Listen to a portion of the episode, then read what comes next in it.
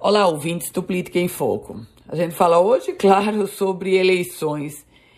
543 candidatos. O que é isso? São os candidatos que pediram registro junto à Justiça Eleitoral do Rio Grande do Norte. Minha gente, o nosso estado tem exatos 543 candidaturas registradas no Tribunal Superior Eleitoral.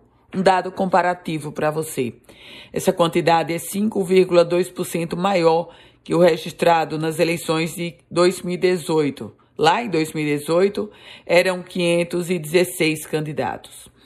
São nove postulantes ao governo do Estado, dez postulantes ao cargo de senador da República pelo Rio Grande do Norte.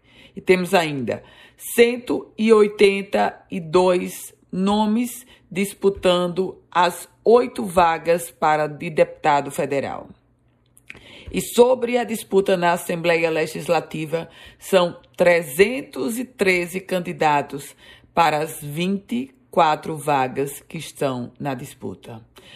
Os 20 partidos com mais candidatos são eles: o PSD, o PL e o Avante, cada um tem 34 candidatos.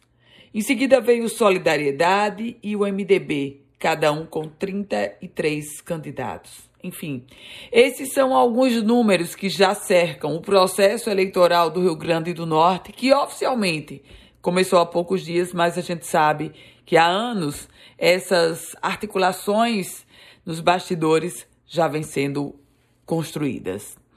Eu volto com outras informações aqui no Política em Foco com Ana Ruth Dantas.